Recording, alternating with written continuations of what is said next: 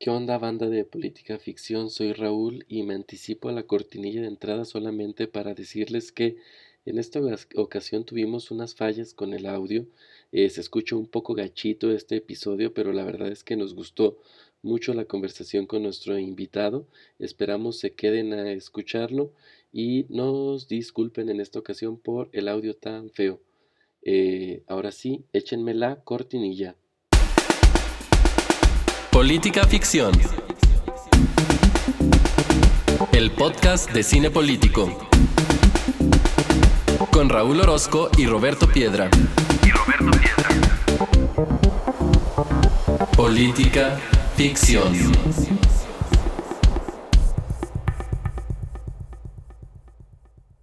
Bienvenidos sean todos a este capítulo, capítulo no, a este episodio número 41 de Política Ficción el podcast en el que semana a semana vemos una película y hablamos de ella en clave política y social. Eh, yo soy Raúl Orozco y en esta ocasión, como siempre, está aquí Roberto Piedra. ¿Qué onda, Roberto? ¿Cómo estás? Quiero, pues contento de estar aquí, pero no hay forma de estar contento después de ver La Libertad del Diablo, pero pues aquí andamos. Sí, ahora, ahora sí que fue lo que nos tocó y a nuestro invitado lo trajimos a ver una película este, muy dura, muy seria sobre un tema que creo que de alguna manera u otra nos ha terminado tocando a todos los que vivimos en este país. Nuestro invitado del día de hoy es Ulises Vargas. Él es politólogo de la Universidad de Guadalajara, maestro en ciencias sociales también por la UDG y pues ya casi ahí titulándose de doctor en ciencias sociales eh, también por la Universidad de Guadalajara. Ulises, ¿cómo estás? Bienvenido a Política Ficción. Muchas gracias por la invitación. Una película, pero que habla de un tema contemporáneo, sobre todo para el caso de México. Eh, el conjunto de víctimas ¿no? y victimarios, esos actores que están ahí eh, evidentemente involucrados en esta, pues lo que es la guerra contra el narcotráfico.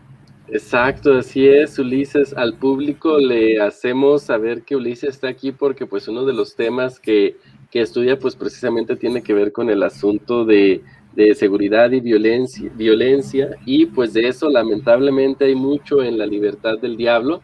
Me voy a arrancar con la contextualización de la película. Pues bien, La Libertad del Diablo es un documental de Everardo González, un muy talentoso este, e interesante documentalista mexicano, que también es conocido por un documental que anda por ahí en Netflix y que yo disfruté mucho que se llama Los Ladrones Viejos y también tiene otro al que le traigo ganas y que me quedé con las ganas de verlo precisamente en, en el Festival Internacional del Cine de Cine de Guadalajara el año pasado, pero pues ya sabemos todos que, que todo eso se cayó por el COVID.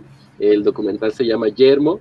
Y, pero volviendo a La Libertad del Diablo, este es un documental de 2017 que se estrenó en Berlín, después llegó al Festival de Guadalajara y más adelante llegó a Netflix y con ello pues sabemos que a un público mucho, mucho más amplio que al cual, o mejor dicho, que nos impactó con las historias de sus protagonistas, porque todos de alguna u otra manera están marcados por la violencia generada alrededor del narco. Lo que tenemos en este documental, pues es prácticamente un documental de Talking Heads, pero eh, lo importante aquí es, como ya anticipaba Ulises, es que vemos tanto a víctimas como a victimarios hablar de la violencia alrededor del narco frente a las cámaras, todos ellos cubiertos por máscaras que al menos a mí me parecen muy similares a las máscaras que usa eh, la gente que ha sufrido, sufrido quemaduras en su rostro.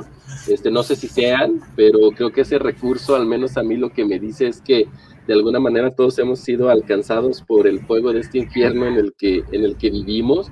Y, y en este documental vemos testimonios de hijas, este, pues prácticamente relatando la desaparición de su madre, de madres llorar por la muerte de sus hijos, de un hermano haciendo hasta lo increíble o lo impensado o lo insospechado por, por tener rastro de qué pasó con su hermano que también desapareció, Vemos a un joven que relata cómo la primera vez que mató recibió un Audi como recompensa y a otro que pues sin tapujos también, este, bueno, no, bueno, no voy a sesgar aquí el asunto de, con, una editorial, pero vemos a alguien también diciendo este, lo que es matar a un niño con todo lo, lo doloroso que eso suena. Y este documental fue muy bien recibido por la crítica, pero también por el público en general como nosotros, por, por precisamente la verdad y la crudeza con la que relata la violencia en México, este espiral que lamentablemente parece no, no tener fin. Y, y, me parece que este es un documento muy importante como pieza fílmica, pero también como, como reportaje de qué es lo que está sucediendo, qué es lo que ha venido sucediendo desde que se dio el banderazo de esto que conocimos como la guerra contra el narco pero yo creo que como en esta ocasión vamos a ver un documental, ahondar más en él significará, Roberto, pisar los terrenos de tu, de, de, tu primera participación aquí en Política Ficción, como siempre, con las claves políticas, así que mejor te cedo el micrófono y cuéntanos, pues, cuáles son las claves, aunque se me hace que en esta ocasión están desafortunadamente a la vista de todos. Sí, de, de lo que dijiste tú también, yo estoy de acuerdo con la cuestión de, de las máscaras. Eh, era algo necesario, me parece, porque había que ocultar a las personas que se entrevistan, pero esa, esa, mm, ese recurso en particular, si se me permite decirle recurso, pues es lo que lo hace como mucho más impactante. Yo incluso soñé ese día con, con las personas en las máscaras, es como muy, muy impactante esa, esa imagen, pero también una de las fortalezas no nada más es lo impactante de la imagen, porque el documental, lo crudo, eh, una de sus fortalezas me parece es que demuestra la crudeza, lo, el horror solo de la voz. Estamos acostumbrados a hacer, diría Giovanni Sartori, homo videns, y a que una imagen vale más que mil palabras, pero aquí no.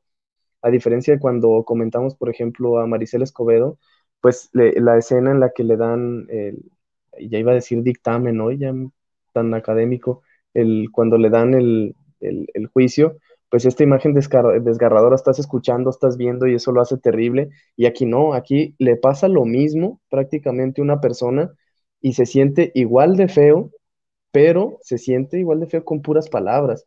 Y la persona está incluso platicándolas de manera tranquila, como que ya sanó y ya, ya no está alterada, pero de todos modos, al narrarte lo que vivió es, es horrible y eso también me parece que es importante. Pero bueno, entrando a mi rol en este programa, pues yo creo que ya la mayoría, si no es que todos los, los escuchas y las escuchas de este programa ya tenemos nuestros añitos, entonces podemos viajar mentalmente al año 2006, específicamente en enero. Recordarán que México tenía un nuevo presidente eh, que anunciaba en ese momento la necesidad de recuperar el territorio, esas palabras utilizó como tal, la necesidad de recuperar el territorio de las manos del narco y a partir de eso, el saldo, pues ya lo conocemos. Mm, cientos de miles de muertos, cientos de miles de desaparecidos, eh, episodios de terror como granadazos en plazas públicas, muertos colgando de puentes, cabezas eh, humanas abandonadas en hieleras y en general pues un país a la deriva de la violencia, que la violencia desde ese tiempo para acá, algunos dirán que siempre fuimos un lugar violento, al menos yo estoy de acuerdo en que ese es un parteaguas, eh, dejó, la violencia dejó de entenderse como un clima, como algo efímero en este país, para ser una cultura, la cultura de la violencia que pues persiste hasta nuestros días. Y yo creo que eso es suficiente, Raúl, para, para empezar. Va, una, una pregunta que quiero hacerle a ambos, empezando por Ulises, antes de entrar a las preguntas propias de, que tengo preparadas para este Política Ficciones. Ulises, tú ya habías visto este documental, esta es la segunda vez que lo ves y, cómo te fue. Y hago esta pregunta, eh, le comento también al público, porque esta es la segunda vez que yo lo veo y ahora sí me he prometido a mí mismo que sea la última. La primera vez que lo vi pensé que no lo iba a poder ver en una segunda ocasión, pero lo tuve que hacer para este podcast. ¿A ti cómo te fue con eso, Ulises? He visto el documental cuando salió en allá 2017, no recuerdo dónde lo vi, me parece en en el Cineforo, de aquí del ODG, no recuerdo, pero sí lo vi cuando salió y lo vi en cine. Y el momento en el que lo vi, pues sí, hay que decir que es un documental relativamente corto, ¿no? No eh, dura poco más de una hora y básicamente son un conjunto de entrevistas, son como 10, 12 entrevistas, como bien lo decías, Raúl, ¿no? De, de personas que han sido o víctimas o victimarios en este contexto de la guerra contra el narcotráfico que, que bien señalaba eh, Roberto, ¿no? El, el ascenso, eh, la victoria de Felipe Calderón, eh, el proceso de evolución de violencia grave, exacerbación que conocemos, ¿no? Entonces yo había visto el documental en ese contexto, me pareció duro, y ahora que lo volví a ver hace un par de días para preparar algunos temas para este espacio, me sigue siendo igual de duro, incluso más porque ahora estaba muy concentrado en no solo obtener la información que estaban dando los, las víctimas y los victimarios, los entrevistados en el documental, sino también como este espacio, el arte que se maneja también en el documental, ¿no? La puesta como bien lo decías, los entrevistados, todos tienen, están cubiertos con una máscara, como una máscara como el color de piel, ¿no? Muy pegada al rostro, en el que no podemos observar sus facciones mientras están narrando las atrocidades que o que padecieron, ¿no? Eh, ese recurso como de estilo, ese recurso que, que sí entra dentro de la categoría de la puesta en escena, nos hace concentrarnos no en el rostro porque no lo podemos ver sin mirada, ¿no? Y las entrevistas son a primer plano y, mientras están narrando estas eh, cosas espantosas que vivieron o que hicieron, los entrevistados, pues nosotros los estamos viendo, ¿no? Eh, y es extraño el sentimiento que provoca, porque aunque no podemos ver las facciones de las personas, de los entrevistados, sí empatizamos con las víctimas. Ahorita vamos a hablar más, más a fondo de esto, pero bueno, hay algunos elementos que les podría adelantar, ¿no? Sí, fíjate, eh, Ulises, Roberto, coincido con lo que decías, Piedra, con el asunto de lo importante que es en este caso la oralidad en este asunto, ¿no? Pero creo que eso combina muy bien con lo que dice eh, Ulises sobre, sobre lo que vemos en pantalla, porque visualmente me parece que lo que nos presenta el director son composiciones muy, híjole, digo, e, e, es difícil decir esto cuando estamos tratando de temas tan difíciles como la, la violencia, pero que incluso en el dolor también hay belleza, ¿no? Y, eso me parece algo digno de destacar de lo que hizo ahí este, el director con la cámara. Pero Roberto, quisiera saber también antes de entrar a las, a las preguntas, ¿cómo te fue con La libertad del diablo en el sentido de saber si era la primera vez que llegabas a la película y si fue tu segunda y como dice Ulises, ¿dónde te fue peor, no? ¿En la primera o en la segunda? Segunda a medias. Y me fue peor en esta porque sí la terminé. La primera vez que la vi a medio camino no estaba en el mood, dirían, de ver lo que estaba viendo. Entonces la quité. No porque me pareciera mala, sino porque estaba buscando ver otra cosa. Entonces la puse porque sabía que quería verla, pero no porque estaba deseoso de verla en ese momento. Y esta segunda, pues fue, se puede decir que la primera, y como dices tú, yo creo que la última. Digo, no, mm, o sea, sin, sin darme golpes de pecho y sin, ay, no, qué horror, pero pues es algo no grato, ¿no? De, de escuchar, de ver. Sí, claro, sencillo de entrarle eh, no es. Nosotros, pues, evidentemente como mexicanos que viven en este país, pues tenemos una relación distinta con este asunto. Tengo mucha curiosidad de saber cómo esto fue recibido en otros, en otros países. No sé si con incredulidad porque para nosotros ya es algo, ya es algo habitual, pero ver esto desde fuera, pues son, son historias de un país en guerra, pues. Pero entrándole ya al tema y, empezando por ti, Ulises, eh, la, primera pregunta que tengo preparada es la siguiente.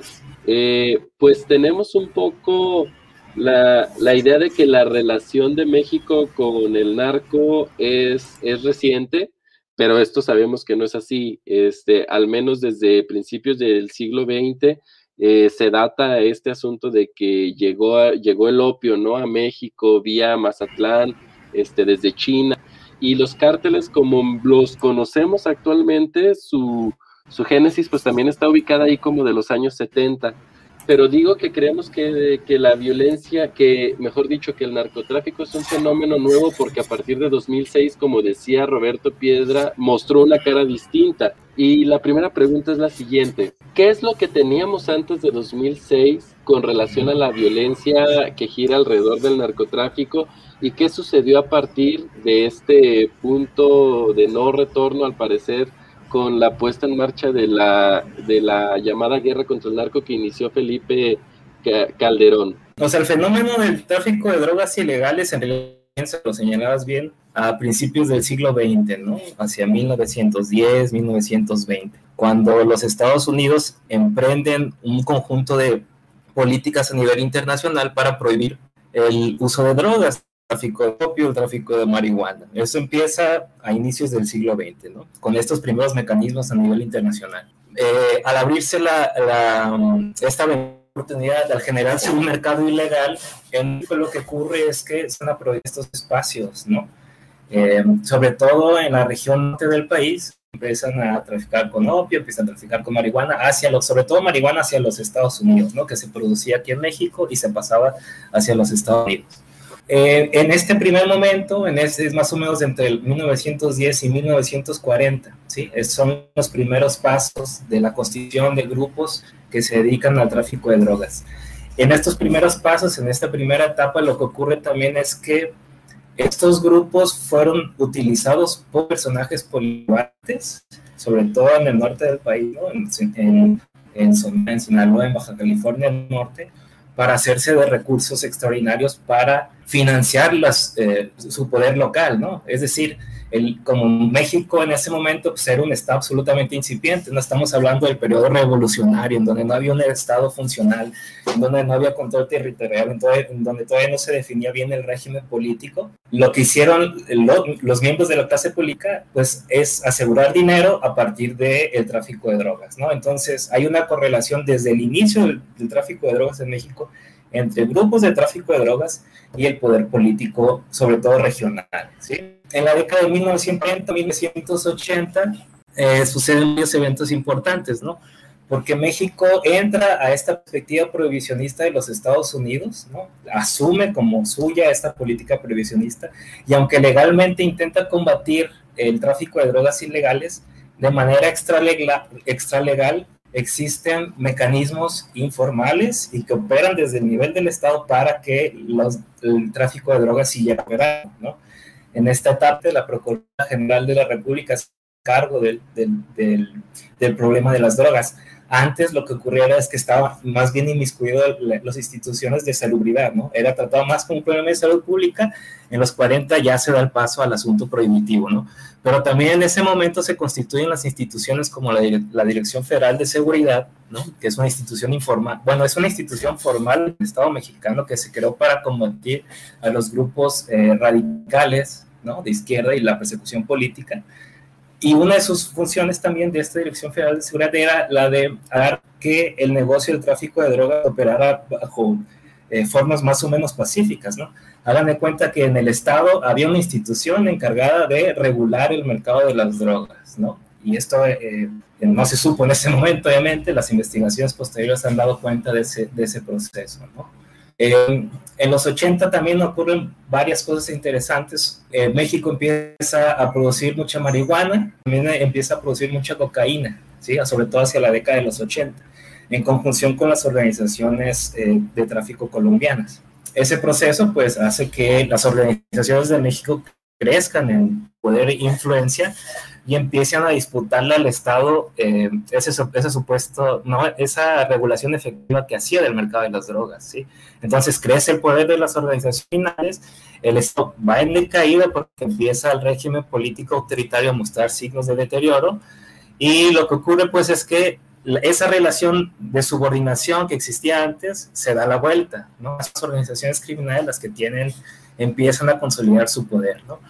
A mediados de... Eh, eh, este proceso sigue su curso a mediados de la década de en 1985. Enrique Camarena, ¿no? el agente de, de, de, la DEA de los Estados Unidos, es asesinado. Se desmantela la institución, la FS, la encargada de regular estos mercados ilegales, y ahí empiezan ya a operar libremente las organizaciones criminales. ¿no? Empiezan a ver, a construirse las primeras rivalidades entre la organización de Sinaloa, la organización de Tijuana, eh, se empieza a constituir la organización de Juárez, pero en ese contexto todavía no eran, eh, había procesos de violencia porque son propios de los mercados ilegales, ¿sí? pero el uso de la violencia no era sistemático, eh, aparecía ahí esporádicamente, hacia la, hacia la mediados de la década de los 90 esto empieza a crecer, empieza a crecer, sigue su proceso de crecimiento hasta el 2000 y es en el año 2005 en realidad cuando ya empieza a haber problemas serios de, violencia, ¿no? En algunos estados empieza a haber incremento de, de, casos de violencia asociados con el tráfico de drogas ilegales y las organizaciones criminales. ¿sí?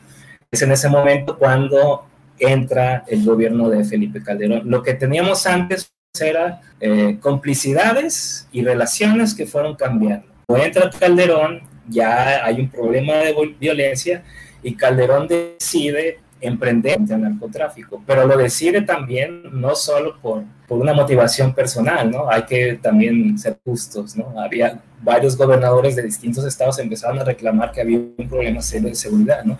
Entonces, cuando entra el Estado ya de, de, lleno a la batalla, ¿no? Es cuando empieza este verdadero exacerbación de la violencia homicida, ¿no? O sea, lo que les quiero decir con esto es que es un proceso que se ha constituido por 100 años ya, ¿no? Un poco más de 100 años. Sí ha cambiado la relación y sí ha cambiado el uso eh, de la violencia, ¿no? Sí, sí quisiera reiterar que el mercado de las drogas nunca fue pacífico, pero sí había un uso menos sistemático de la violencia. Lo que tenemos ahora es la exacerbación completa, ¿no? Desde Felipe Calderón, pasando por Peña y lo que vemos ahora con López Obrador, ya son violencia que no se habían visto en México, al menos desde que tenemos datos confiables, ¿no? Fíjate, Ulises, me parece muy interesante este relato que nos haces y de la convivencia y las distancias ¿no? que ha habido desde el inicio del siglo entre eh, del siglo pasado entre el tema de el tráfico de drogas y la gente que lo que lo ejerce con eh, el poder y con las instituciones este relato que haces con el autoritarismo la alternancia me parece muy muy interesante y piedra ahí es donde quiero también enclavar la, la siguiente pregunta con el asunto de Calderón que nos prometió que iba a ser pues el presidente del empleo y luego este, cambió su discurso y se convirtió en el presidente del combate este, al narcotráfico. La pregunta similar a la de, a la de Ulises, ¿qué pasó a partir de, del sexenio de Calderón que la violencia se recrudeció? Ah, y esta pregunta no se la hice Ulises, pero se la hago después de ti, este, Roberto. ¿Y cuáles crees que han sido las claves de lo que se considera que es un fracaso? Pero Ulises, que es el especialista, ahorita también que nos diga si en efecto lo es. Roberto. Sí, es que acabas de decir una, palabra importante que es combate. Parece que eh, ese fue el parteaguas, ¿no? El combate. Y antes, como bien relata Ulises, parecía haber algo más parecido a la administración, que esa siempre ha sido como, me parece, como ha bajado todo este tema tan complejo, ha bajado a la voz de la, de la población, como que eso ocurría. Incluso eh, me ha tocado escuchar muchas veces la caricaturización de todo esto que nos dijo Ulises como tal en reuniones eh, en las cuales tenían eh, los delincuentes, bueno, los cárteles tenían, eh, los cárteles se reunían con los altos mandos del Estado y atrás de ellos había un mapa de la República Mexicana y como tal se lo repartían, dibujaban con crayolas de quién era cada quien y que al parecer así se manejaba el asunto, ¿no? O sea, como que si así fuera. Por supuesto, el tema es más complejo, pero parece que no está tan alejado de la realidad, porque cuando recrudece la violencia, por supuesto, es cuando el Estado declara como tal, sobre todo que estoy de acuerdo con Ulises que hay que ser justos, el país ya, antes de que Calderón tomara esa decisión, ya enfrentaba un clima de ingobernabilidad, me parece que es cierto, pero también me parece que el discurso eh, fue muy poderoso y los simbolismos que utilizó me parece que tuvieron mucha contundencia y ayudaron a que esto se, entendiera de verdad como un combate. El estar vestido de, militar, el utilizar la palabra guerra otra vez, aunque en Estados Unidos ya había demostrado que el llamarle guerra contra el narcotráfico, guerra contra las drogas, tenía efectos no intencionados o salía el tiro por la culata cuando quizá no, no era por ahí, pues ese fue el parteagua, sin duda, eh, llamarle combate. Y también eh, esta cuestión de que haya ocurrido en el norte del, país, pues no, no es ninguna casualidad, ¿no? Sabemos que hay al norte, pero también me parece que eh, el 2006 y en adelante ha ayudado también para desmitificar eh, muchas de las cuestiones simplistas como hemos entendido esta cuestión de las drogas, ¿no? Siempre hemos repetido hasta el cansancio que hay trampolín porque hay alberca, es decir, aquí nos matamos porque allá arriba consumen.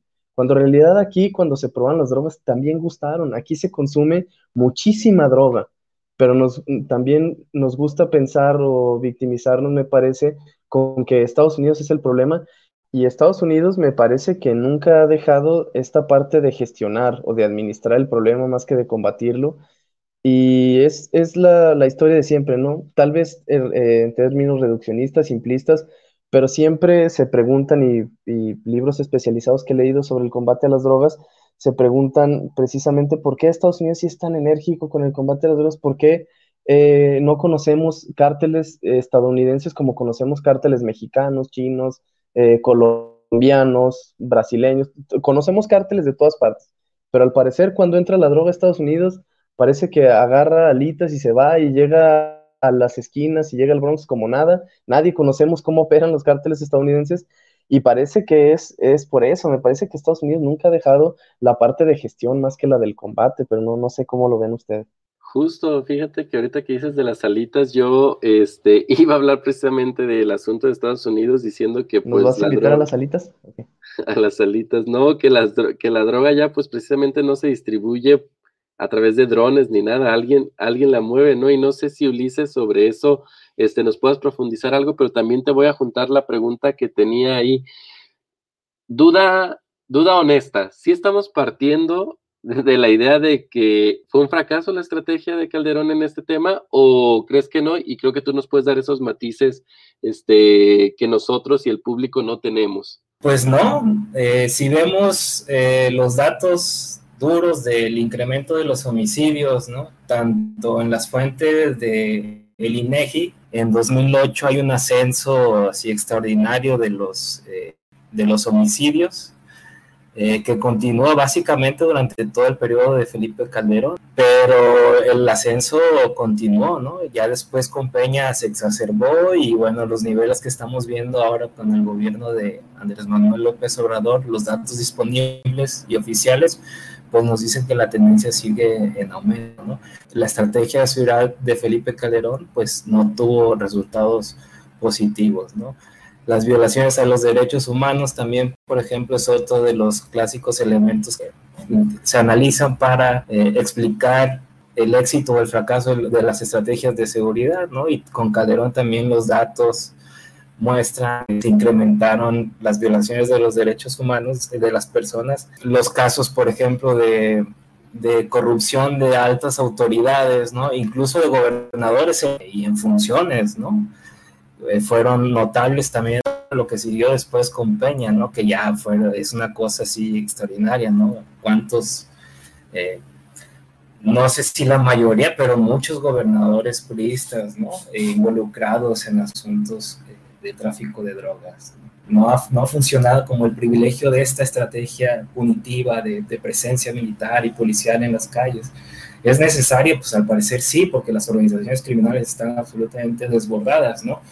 Eh, pero ¿qué resultados produce en el corto plazo, por ahí, y la primera parte de tu pregunta, Raúl, no la escuché porque se perdió un poco el audio. Ah, fíjate que te preguntaba Ulises sobre este asunto que hacía mención Piedra de que parece ser que cuando la droga llega a Estados Unidos, pues se mueve para, aparentemente por sí sola, porque a diferencia de otros lados que ya mencionaba Roberto, no tenemos caras visibles, cárteles identificados, al menos nosotros, y por eso queríamos preguntarte a ti como, como conocedor del asunto, ¿qué pasa ya en Estados Unidos? ¿Por qué no sabemos de estos grupos que seguramente existen y que mueven la droga al interior del propio Estados Unidos como gran consumidor que es. Sí, el, caso de Estados Unidos es interesante porque ahí lo que se, se ha privilegiado en los Estados Unidos es evitar que se construyan grandes organizaciones criminales de tráfico de drogas como las que sí tenemos en México, ¿sí? En Estados Unidos sí existe la capacidad de hacer valer el Estado de Derecho, ¿no? Eh, si hay un control territorial efectivo, hay eh, desplazamiento de policías y militares disponibles para hacerse cargo del territorio. ¿no? Por lo tanto, en Estados Unidos considera que, la que es poco probable la existencia de grandes cárteles de tráfico de drogas, al menos no con la magnitud que los que tenemos aquí. ¿sí? Eh, lo que sí Estados Unidos es lo que señala. Eh, la droga llega hacia los Estados Unidos y hay este, grupos encargados de distribuir, pero es más como eh, como ese tráfico a pequeña escala, ¿no? Eh, porque las grandes organizaciones, o al menos las, las, organizaciones que pueden operar a gran escala, no lo hacen usando la violencia, ¿sí? Y eso es un punto eh, que probablemente el gobierno de los Estados Unidos valora mucho, ¿no? Es decir, en Estados Unidos probablemente el razonamiento es el siguiente. Yo grupos pequeños que trafican con drogas, mientras estos pequeños grupos no produzcan violencia, ¿no? Eh, pueden operar con determinados márgenes, ¿sí? Fíjate, Ulises, que con tu intervención anterior eh, ya me dabas pie también a la siguiente pregunta porque tocaste eh, el asunto ahí de los sexenios de Enrique Peña Nieto y de y ahora de Andrés Manuel López Obrador. Y quiero empezar en esta ocasión por eso preguntándole a Roberto. Este, Roberto, parece ser que la estrategia, y ahorita nos definirá de mejor manera Ulises, de Enrique Peña Nieto fue un poco una continuidad de lo que vimos con Calderón y aparentemente en el gobierno de Andrés Manuel López Obrador es que la estrategia ha cambiado un poco. Quisiera preguntarte, Roberto, ¿cómo ves este asunto de cómo se han ido pasando la estafeta sexenio a sexenio con el tema de cómo llegarle al tema de narcotráfico? Y después vamos con Ulises con la misma eh, pregunta. Ah, y se fue Roberto. Entonces, Ulises, creo que tú escuchaste la pregunta, entonces si quieres empezar y al rato que recuperemos a Roberto, eh, le hacemos la misma. Eh, Peña Nieto, en los primeros años, en, los en el primer par de años de su sexenio, lo que intentó hacer Peña Nieto es reducir la importancia que el tema de seguridad o el problema de inseguridad tenía en la agenda de, de discusión pública. ¿sí? Los primeros dos años de intentó desmarcarse un poco del tema, eh, no le entraba, decía que él iba a resolver el asunto más desde un ámbito preventivo, no iba a estar su estrategia enfocada a eh, la militarización y las policías y tal. Eh, el problema es que le reventó los casos de Ayotzinapa, ¿no? Por ejemplo, en donde se establecieron complicidades entre autoridades electas, policías, un papel extraño de los militares que todavía no queda del todo claro, y el tráfico y grupos de tráfico de drogas, ¿sí? Entonces le explota el tema en la cara, lo tiene que retomar eh, de nueva cuenta y, empieza eh, con estrategia otra vez frontal, ya no solo discursivamente, eh, eh, operativa, operativa, tanto discursiva como en términos eh, efectivos, ¿sí? Entonces, en realidad no cambió mucho la estrategia con Peña Nieto, ¿no? Sí se puso el acento en la militarización, el uso de los policías y tal. Con Andrés Manuel López Obrador, también discursivamente parece intentar alejarse de la estrategia, ¿no? Hay un elemento preventivo más o menos articulado, hay una...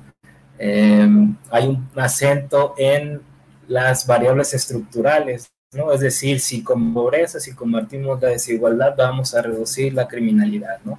Los apoyos, eh, los programas sociales están un poco enfocados a, a, esa idea, ¿no? Pero también hace uso de esos recursos punitivos, ¿no? Hace uso del ejército, hace uso de la policía. ¿no? Hay que recordar por lo que está operando la Guardia Nacional en el gobierno de López Obrador. Hay que recordar que Compañía Nieto estuvo la Gendarmería Nacional, ¿no? que, fue, que son básicamente expresiones muy concretas de la misma perspectiva punitiva de militarización en la lucha del tráfico de las organizaciones criminales. ¿no? Y parece que está ocurriendo en el gobierno de López Obrador es que estas confrontaciones directas entre ejército y crimen organizado, o no sé si no sabemos que están ocurriendo o efectivamente no están ocurriendo, ¿sí? Quién sabe ahí, eh, a mí me parece sospechoso, ¿no? Que eh, con los niveles de violencia que tenemos y con el despliegue del ejército que existe en territorio nacional no se den estos enfrentamientos, ¿no? Pero al menos en la prensa parecen reportarse de manera tan continua como si lo ocurrió en el sexenio de, de, Calderón y en el de Peña Nieto. Un poco esos son algunos elementos que podría dar de las estrategias. Gracias, Ulises. Roberto, ya te recuperamos y la pregunta creo que la habías alcanzado a escuchar antes de irte, pero eh, que pues ya pasamos el sexenio de Calderón, el sexenio de Peña Nieto, vamos a la mitad del sexenio de Andrés Manuel López Obrador. ¿Cuáles son las diferencias que tú has observado en la manera de, de entrarle a este tema del narcotráfico? Yo creo que las diferencias son muy marcadas eh, a nivel discursivo y no y es en el que me quisiera centrar porque a nivel técnico no tengo los elementos suficientes. Es decir, no sé si lo que se dice es lo que se está haciendo, no sé eh, si en realidad se despliegan los elementos que se dicen que se despliegan, no sé si se hacen los programas de inteligencia que se dicen que se hacen, pero al menos pues en, en el discurso sí es, es muy marcada la, la diferencia, ¿no? Eh, Calderón me parece que era de esta idea y utilizaba esta, esta cuestión del combate, del enfrentar, del no agacharse, del nos tienen sometidos y hay que recuperar. Luego viene, viene Peña, la violencia continúa pero eh, parece como eh, el asunto se trata con mucho menos agresividad discursiva y con López Obrador me parece que termina por completo el discurso de la agresividad, de la confrontación y se hace uso como tal de, frases como abrazos no balazos, ¿no? Entonces, eh, me parece que ha disminuido la intensidad de la, de la retórica en ese sentido, pero parece que eh, hagan lo que hagan los gobiernos, me parece que quien muta en realidad más son las organizaciones.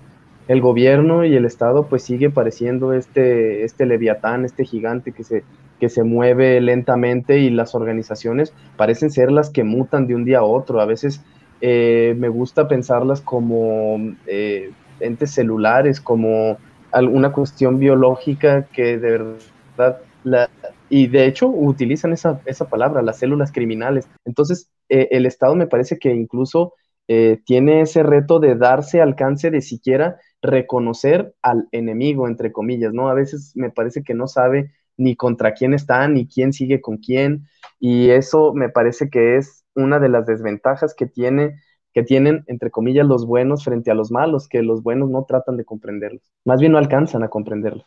Oiga, tengo varias preguntas ahí en el tintero, pero voy a intentar compactarlas y en esta ocasión voy a romper todo orden establecido para que Roberto empieces tú a responder porque te toquen dos seguidas, ya que ahorita por temas técnicos se fueron dos seguidas para Ulises. Ahí te va la, pregunta, que en realidad son dos, te digo, porque voy a compactar. Eh, ¿Tú consideras que esta relación de vecindad que tenemos con Estados Unidos en algún sentido eh, condena a México a no salir de esta espiral de violencia porque mientras siga habiendo eh, demanda va a tener que existir quien oferte el producto. Y la siguiente también, que es la pregunta difícil evidentemente y que pues no es nada sencillo de contestar y menos de resolver. ¿Qué nos espera en el futuro? ¿Qué nos espera en el futuro, Roberto, con este asunto de la barbarie que, que estamos viviendo? Estamos como, como suele decirse, más cerca de empeorar antes de mejorar. ¿Se ve la luz al final del túnel en algún lado? Híjole, eh, de la primera, no quisiera desestimar la cercanía de México con Estados Unidos y cómo eso explica un montón de cosas y por qué somos lo que somos en temas de drogas. Pero como ya lo había dicho, eh, el trasiego de drogas pues no nada más se da en cercanía territorial, pues sabemos que las drogas vuelan también las drogas llegan, llegan por submarinos de la Segunda Guerra Mundial, este, las drogas ya se fabrican dentro de Estados Unidos, ya también se le está perdiendo el miedo a eso, ¿no? Entonces, eh, me parece que lo que hay que abandonar es la perspectiva simplista de seguirnos creyendo eh, un productor y no un consumidor. México es un consumidor de drogas y es un gran consumidor de drogas. Es un consumidor de drogas muy fuerte, pero que, eh, como casi en muchos otros temas incómodos, pues preferimos eh, darnos el golpe de pecho y echarle la culpa a alguien más. Me parece que este es uno de los que debemos dejar de hacerlo. Hay que reconocernos como consumidor y actuar en términos de salud pública como tal. Luego, ¿hay luz al final del túnel? No la veo. Y no la veo porque me parece que eh, hemos cambiado como sociedad, hemos cambiado como individuos. Las personas que se entrevistan en La Libertad del Diablo son, eh, revelan mucho de cómo nuestra nuestro pensamiento se ha orientado hacia la violencia. Eh, me parece que las personas que hemos vivido esto y que han vivido esto no vuelven a ser las mismas. Por eso es que veo con desconfianza el hecho de que haya soluciones sencillas de política pública, porque nosotros somos los que hemos cambiado. Apunté un montón de, frases en las que dije, una persona ya no puede estar eh, en un estado normal de convivencia social cuando pasa esto. ¿Cómo? Eh, le pagaron 200 pesos por matar a una persona en Ciudad Juárez, pero en realidad un precio bueno es 50 mil, 60 mil pesos por matarlo. Otra persona dice, matar a los niños es lo único que me duele. Eh, otra persona dice, es bien bonito que la gente, un, ex, un militar dice, es bien bonito que la gente huya de ti, se siente el gozo de tener gente abajo de ti. esta cuestión de la fuerza letal del ejército, que es una orden que yo desconocía, que al parecer existe, que es extermina, eso es terrible. Eh, como policía, este policía justo, el que era pues como un, un vigilante, se puede decir, decía que era mejor ejecutar a los delincuentes que llevárselos a la autoridad porque ni siquiera confía en sus propios jefes, entonces prefiere matarlos antes de subirlos a la patrulla. eh, esta persona cuando admite que si cuando ya mató a cinco personas, él ya no merece vivir y solo espera la muerte porque él ya no, ya ni siquiera es un humano. Eh, cuando dice el, soldado, con tristeza te lo digo, es un asco ser militar. Eh, la persona a la que sufrió el secuestro de la madre y el asesinato que dice que ella lo que quisiera solo es tener a otra gente a la cual someter y este me parece el comentario más relevante. Esta persona chiquitita que yo creo que no ha de medir más de unos 60, que tiene una voz así hasta incluso infantil, cuando le preguntan qué ha cambiado, qué, qué va a pasar con su vida o qué es lo que ella quisiera, me llama mucho la atención que ya está tan trastocada que, y lo digo con todo respeto, que ya no dice que quiere justicia o que quiere algo distinto. Lo que ella dice es que ella quisiera tener una persona, sea quien sea, para experimentar lo que experimentaron con ella. O sea, ella lo que quiere es, es, sentirse dueña de la vida, de la sociedad, total violencia, y por eso es que no veo la luz al final del túnel, aunque quisiera verla. Bien, Roberto. Eh, Ulises, eh, esta misma situación, nada más que a ti te le voy a agregar otro componente como nuestro especialista invitado que eres el día de hoy. ¿Qué nos espera en el futuro próximo? ¿Qué ves este, con este asunto de la, violencia, de la violencia generada alrededor del narcotráfico? Y sobre todo, ¿qué experiencias tenemos, Ulises? ¿Qué casos de éxito tenemos como para poder eh, tomarlos como referentes, agarrarnos de ahí, este, incluso hasta para tener esperanza, si lo queremos poner en otros términos, ¿no? Pues el escenario que yo alcanzo a observar, ¿no? Especulando, pues es que la violencia, las organizaciones criminales eh, están experimentando un proceso de, debilitamiento, las más grandes, debilitamiento relativo, si lo comparas con lo que era antes y, lo ves lo que es hoy, ¿sí? También lo que está ocurriendo en las organizaciones criminales es la creación de organizaciones más mías, ¿sí? Sean más pequeñas operativamente no quiere decir que no tengan capacidad de el ejercicio de la violencia, ¿no? Entonces, en realidad lo que está ocurriendo es que el panorama que tenemos ahora es más complejo en términos de organizaciones criminales que teníamos antes, ¿sí? Hay más actores con capacidad efectiva de ejercer violencia, ¿sí? Y tenemos un Estado que, eh, más bien un gobierno, ¿no? Que discursivamente intenta separarse, pero... Eh, es extraña la estrategia, ¿no? Entonces, el escenario futuro que yo le veo, no, no que esto vaya a reducir mucho eh, los índices de, violencia y de criminalidad, ¿sí? Y bueno, las claves a lo mejor para salir del, del problema, pues son en realidad, son sencillas de decir, pero son difíciles de aplicar. Por ejemplo, está comprobado que en sociedades existen niveles educativos eh, elevados, existen bajas de desempleo, en donde existan condiciones en las que las brechas de desigualdad sean muy reducidas, ¿no? Todas esas cuestiones estructurales tienen efectos positivos para evitar el incremento de la violencia homicida y de la criminalidad, ¿no? El asunto eh, es cómo las aplicamos, ¿no? Son problemas inmensos, ¿no? Son fáciles de enumerar, pero son difíciles de aplicar, de existir, ¿no? De tener. Y bueno, también el, un fuerte impulso en la prevención, ¿no? Eh, son, pues son claves que, que, conocemos, ¿no? El asunto es cómo las podemos aplicar. Y, y, fíjate que esto se relaciona mucho con el documental, ¿no? Es una, es una idea que aparece en La libertad del diablo. ¿no? Eh, tanto lo que hicieron estas personas, o lo que padecieron estas personas, tiene que ver con las estructuras que los empujan a hacer estas cosas o padecer estas cosas, ¿no? ¿Qué tanto es responsable eh, la, la pobreza, la desigualdad, para que personas como este joven que entrevista, ¿no? Eh, que lo dice así con una sangre fría, espeluznante, ¿no? Que asesinó ahí, tenía, era apenas un adolescente, creo que estaba en segundo de secundaria, 14, 15 cuando mató a su primera persona y, y fue un Audi, ¿no? Un auto. O sea, todas esas cosas en las entrevistas están ahí, son parte de las experiencias que van narrando, ¿no? Y podemos sacar esas, esas como conclusiones. Gracias, Ulises. Pues yo creo que dado que el tiempo, este, ya, este, mejor dicho, yo creo que dado que estamos terminando el tiempo de grabación de este podcast, voy a tomar sus dos últimas participaciones eh, como cierre también por la naturaleza de los comentarios, de los comentarios que, que.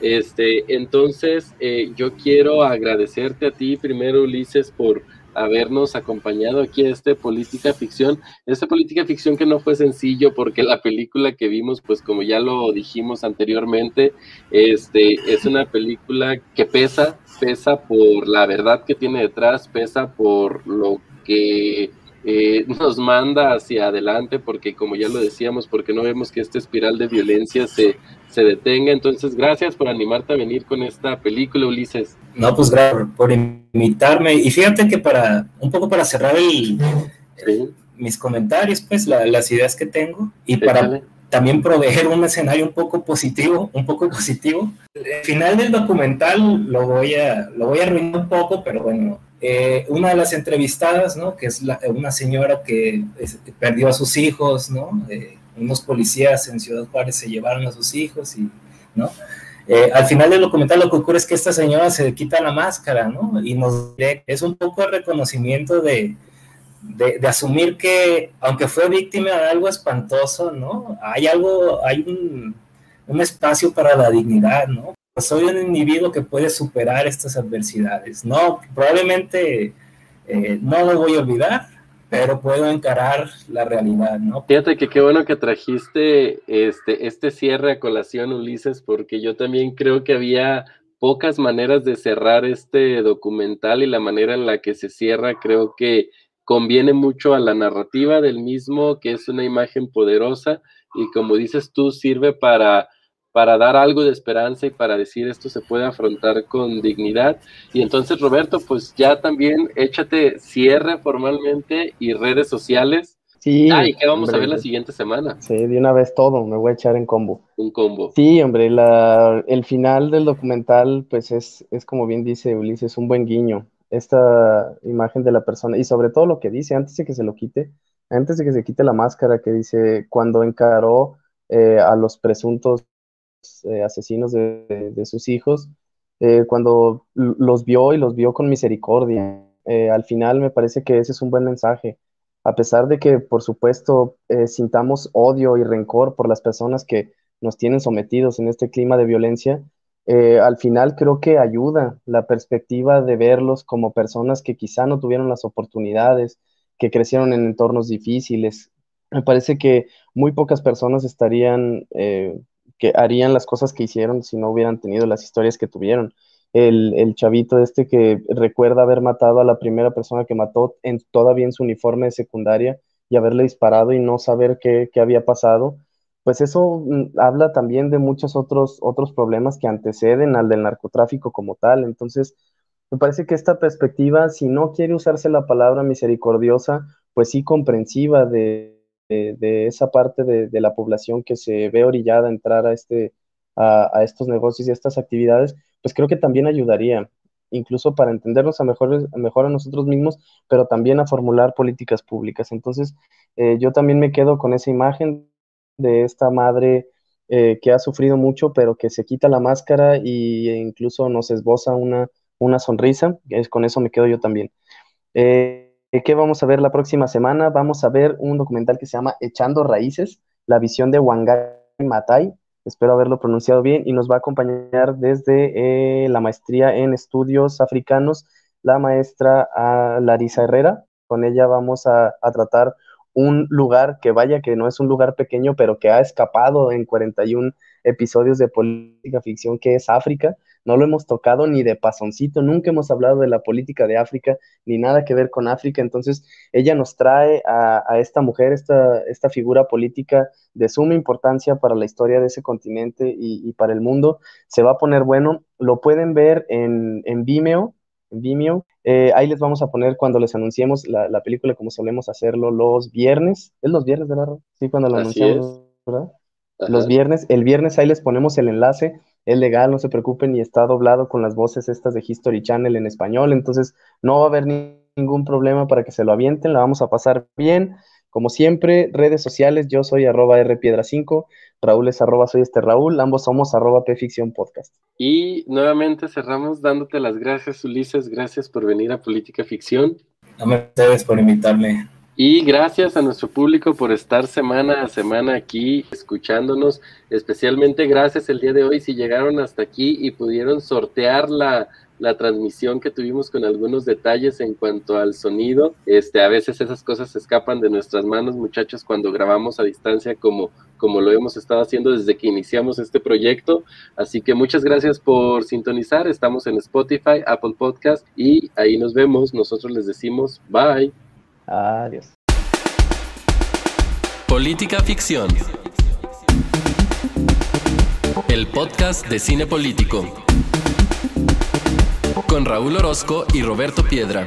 Y Roberto Piedra. Política ficción.